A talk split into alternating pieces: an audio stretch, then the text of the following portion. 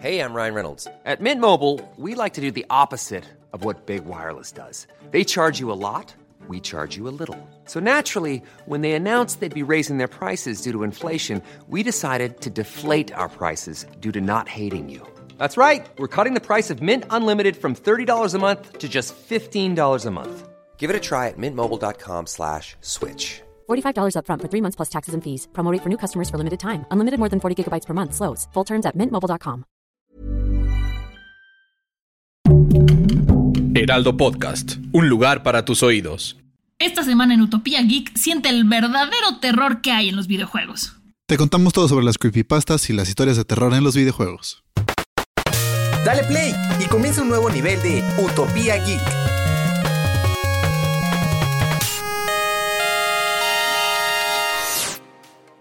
Bienvenidos a un nuevo nivel de Utopía Geek. El día de hoy tenemos un invitadazo de lujo, pero antes de eso, ¿cómo estás, mi querido Fede? Muy bien, muchas gracias. Oigan, pues vamos a hablar de un tema muy pues muy ad hoc con las fechas. Vamos a hablar sobre creepypastas y para eso está con nosotros Gabriel Huerta, que es un gran gamer, freaky, geek. Sabe hasta lo que no creen que sabe, fue ex editor general de IGN y tiene unos proyectos en puerta bien chidos. ¿Cómo estás, mi querido Gabriel? ¿Qué tal? ¿Cómo están? Pues muy bien, un, gustazo de estar con ustedes. Al fin se me hizo.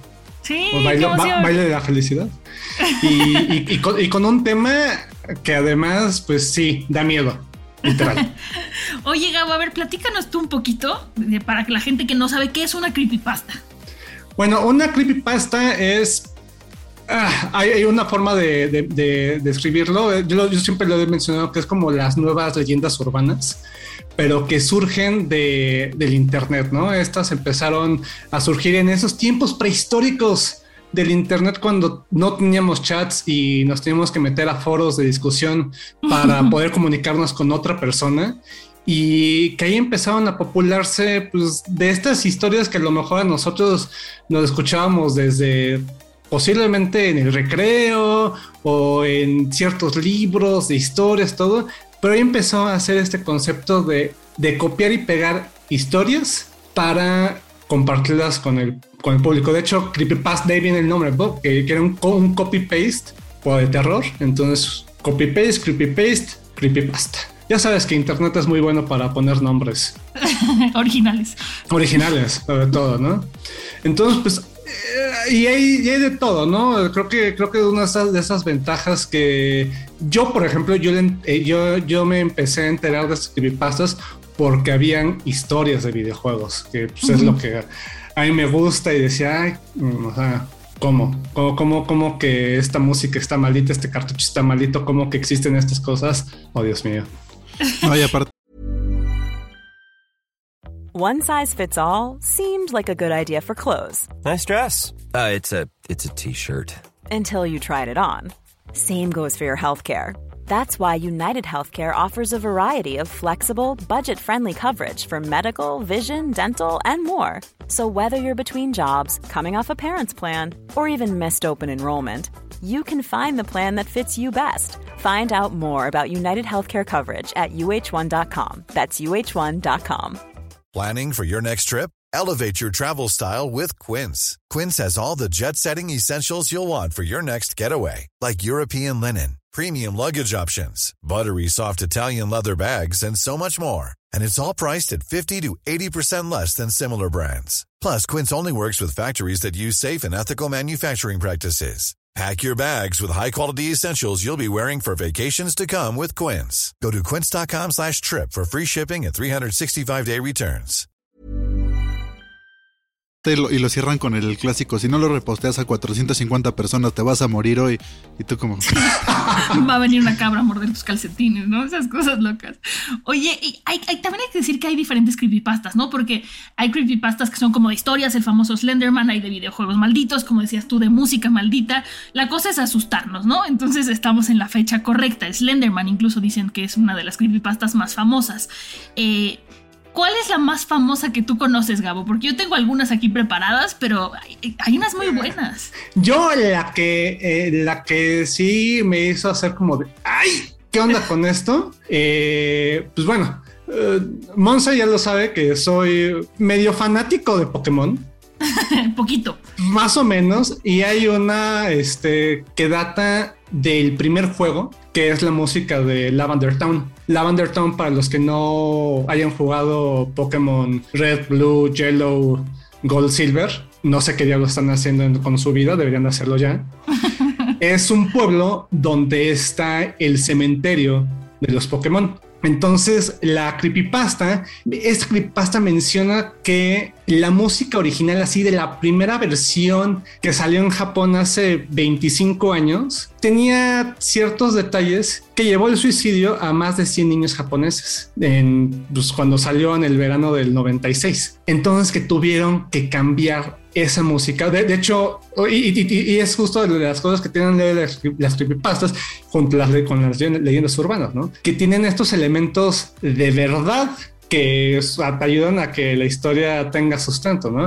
En, en Japón, después sale originalmente Pokémon Red and Green, y sale la, una tercera versión mejorada que es Pokémon Red, este Pokémon Blue, que de hecho es la, la base para las versiones que luego llegan aquí a América. Y obviamente dentro de esos cambios que le hacen es que le cambian la música porque supuestamente ya sé de que pues había era o sea la música si la escuchas hasta la versión pues la actual sí es bastante tétrica sí es como sí tiene como estos elementos que, que pues sí te o sea pues, si vas a un, pueblo donde está un cementerio que es una torre pues sí te da ese sentimiento de mm, sí sí suena algo perturbador aquí pero pues tampoco es para tanto, ¿no? Entonces, esa, esa, si me pregunto, ahí es la, para mí, la, la que, una de, una de las de videojuegos que digo, uy, ok, Ok, ahí vamos, ahí vamos. Eso se da miedo. Sí, justo como que se basan en algún elemento que ya sea verdad y lo exponen al mil para que la gente se lo crea. Entonces ahí es en donde mucho agarran el gancho de, bueno, puede ser que sí haya pasado. Igual hay una muy famosa de un excavador, ¿no? Y también era su diario, pero él le agregó cosas extra. Entonces la gente fue como, bueno,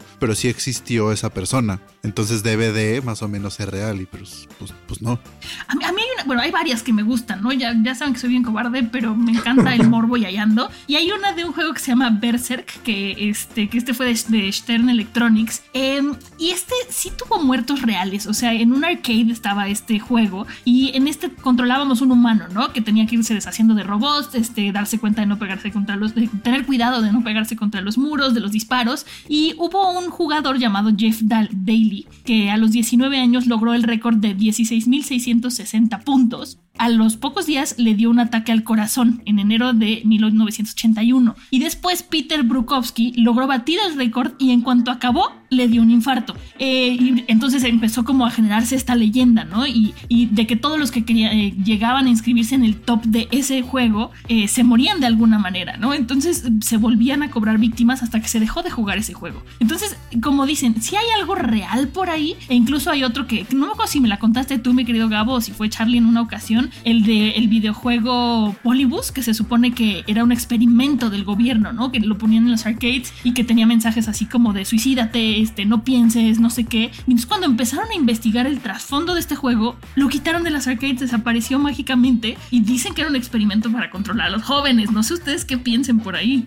Que, de hecho ese, salió, pero, o sea, ese, es como leyenda, o sea, leyenda romana que luego salta, agarró tracción ya en el, internet y que sí, o sea, que era e, e, este asunto como de que es un experimento gubernamental que generaba locura, estrés y que como que aparecía y desaparecía y por eso no hay como un eh, ¿cuál es la no no hay datos reales no hay fotos de esa de, de esa máquina porque llegaba un día y el día siguiente se iba. Entonces quién sabe ya después hace hace unos años salió un, juego que se llama Polybus en este para PlayStation y PlayStation VR que ya, que, ya es como de, mm". mejor no mejor no ahorita ahorita no joven este ya después ahí vemos cómo, cómo le van críticas si es que alguien lo reseña Sí, sí, no, y mejor no leer ni la reseña. Y aparte eso de que aparezca y desaparezca todavía le mete más al morbo, porque pues no es como que lo podías llegar y jugar. Estaba y de repente, ¡pum!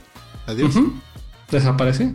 Nos absorbía el juego. Hay otro también eh, de uno que se llamaba Tabú, que era eh, para NES, era de Rare, y en este se suponía que te leían el futuro, ¿no? Te leían las cartas, este, pero tenía como muchos símbolos eh, de religiones, tenía este, imágenes de desnudos, tenía cruces, tenía cosas muy locas este juego que la verdad es que yo creo que si lo publicaran o trataran de publicar en este momento, se los bloquearían por algún lado. Pero bueno, se supone que este juego predijo la muerte de, de, algunos jugadores y que después sí se morían en extrañas condiciones, ¿no? Eh, es muy raro que un título así entrara en Nintendo, estamos hablando del NES hace muchísimos años, pero además dicen que en las recomendaciones del manual que uno nunca lee, pero bueno, en esa época alguien sí lo leyó, decía, y lo cito textualmente, decía, no nos hacemos responsables de lo que pueda ocurrir con tabú ni de, ni de ningún efecto, influencia o milagro que pueda ocurrir en relación con el juego. Esa está bien creepy. ¿O no? Así me emociono, ¿eh?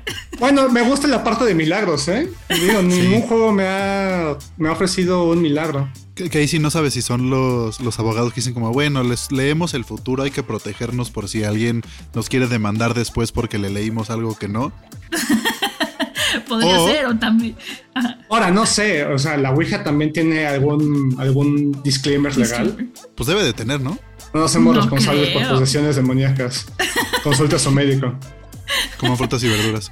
Exacto. Y Y de este también, también hay muchos otros, ¿no? Que hablan de. Hay unos que dicen que hay espíritus atrapados en los videojuegos. Hay uno que hay por ahí de Majora's Mask, de que hay un espíritu metido por ahí. No, no, el- no sé eh, qué eh, tanto. eh, eh, ese de Majora's Mask también fue como de los primeros eh, creepypastas que yo conocí, porque sí se me hacía como de, o sea, ¿cómo? O sea, porque además es este chavo que lo consigue en una venta de garage. Pero imagínate, Cuéntanos esa- la historia, eh, cuéntanosla, cuéntanosla. En- en- eh, eh, esa historia es de un, de un universitario que literal en una venta de garage le compra un anciano una copia de, de Legend of Zelda que algunas versiones menciona que venía con etiqueta, otros que no, y que justamente empieza a aparecer esta historia de, de que pues ya venía como un, el- un juego con el nombre de Ben.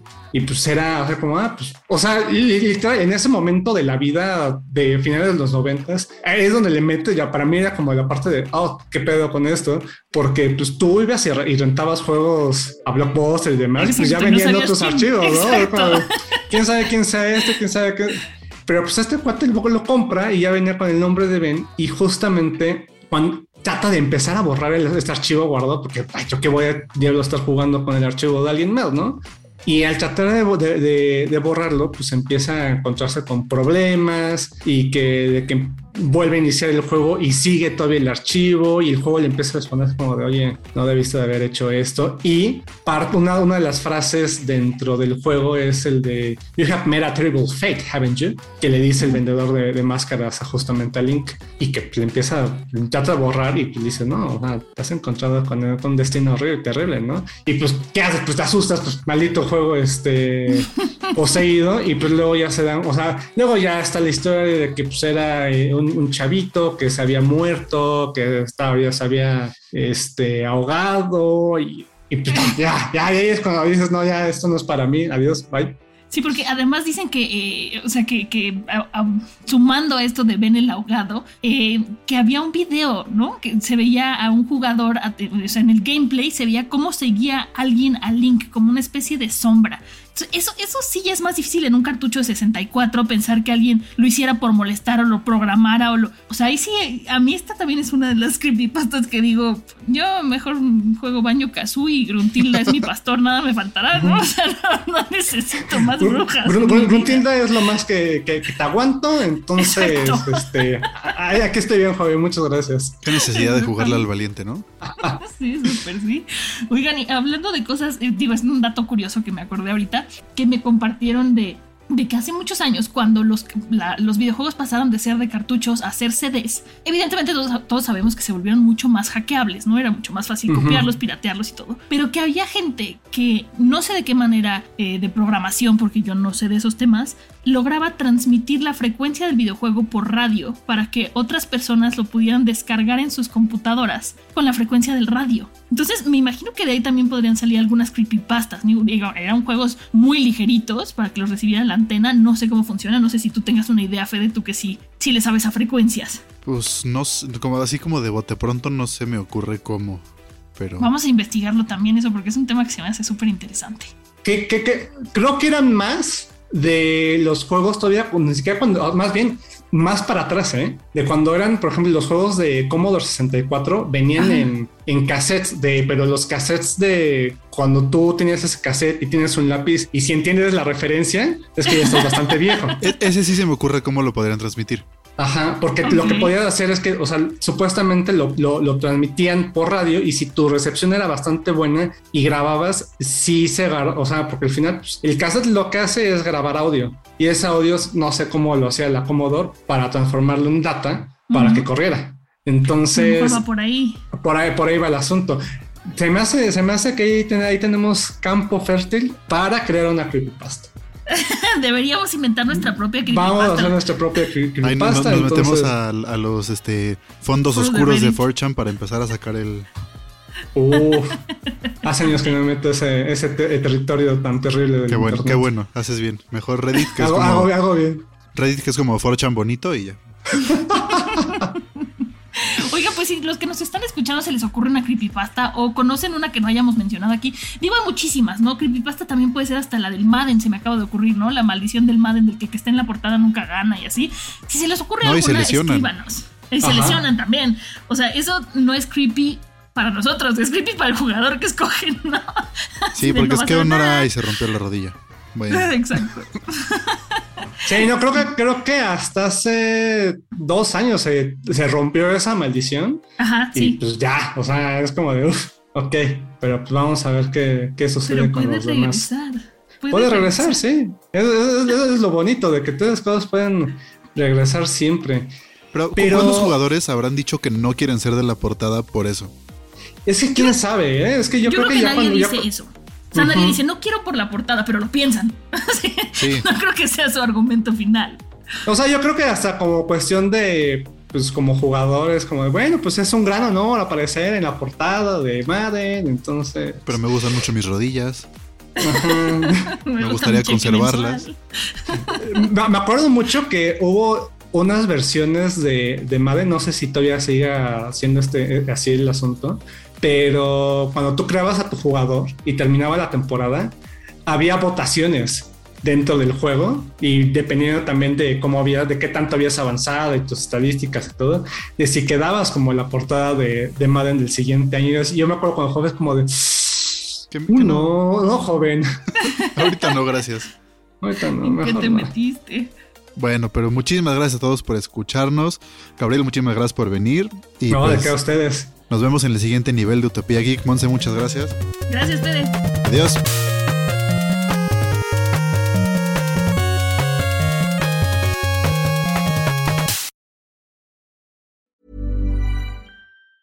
Planning for your next trip? Elevate your travel style with Quince. Quince has all the jet setting essentials you'll want for your next getaway, like European linen, premium luggage options, buttery soft Italian leather bags, and so much more. And it's all priced at 50 to 80% less than similar brands. Plus, Quince only works with factories that use safe and ethical manufacturing practices. Pack your bags with high-quality essentials you'll be wearing for vacations to come with Quince. Go to quince.com slash trip for free shipping and 365-day returns.